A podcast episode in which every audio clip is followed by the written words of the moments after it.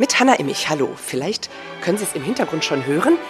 Klassische Musik ertönt hier und wir sind nicht in einem Konzertsaal etwa, sondern an einer Grundschule, nämlich an der Astrid Lindgren Schule in Frankfurt.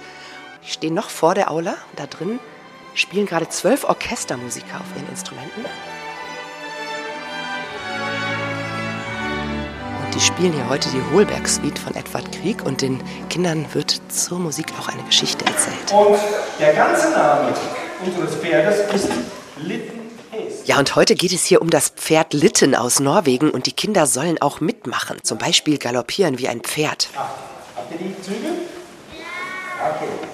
Eins, zwei, drei, oh.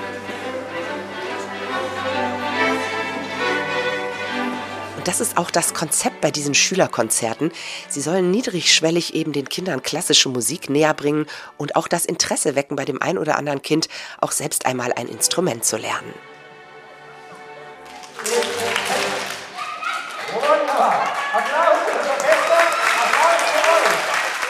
Und natürlich will ich auch von den Hauptpersonen heute wissen, den Kindern, wie es ihnen gefallen hat. Wie heißt du denn?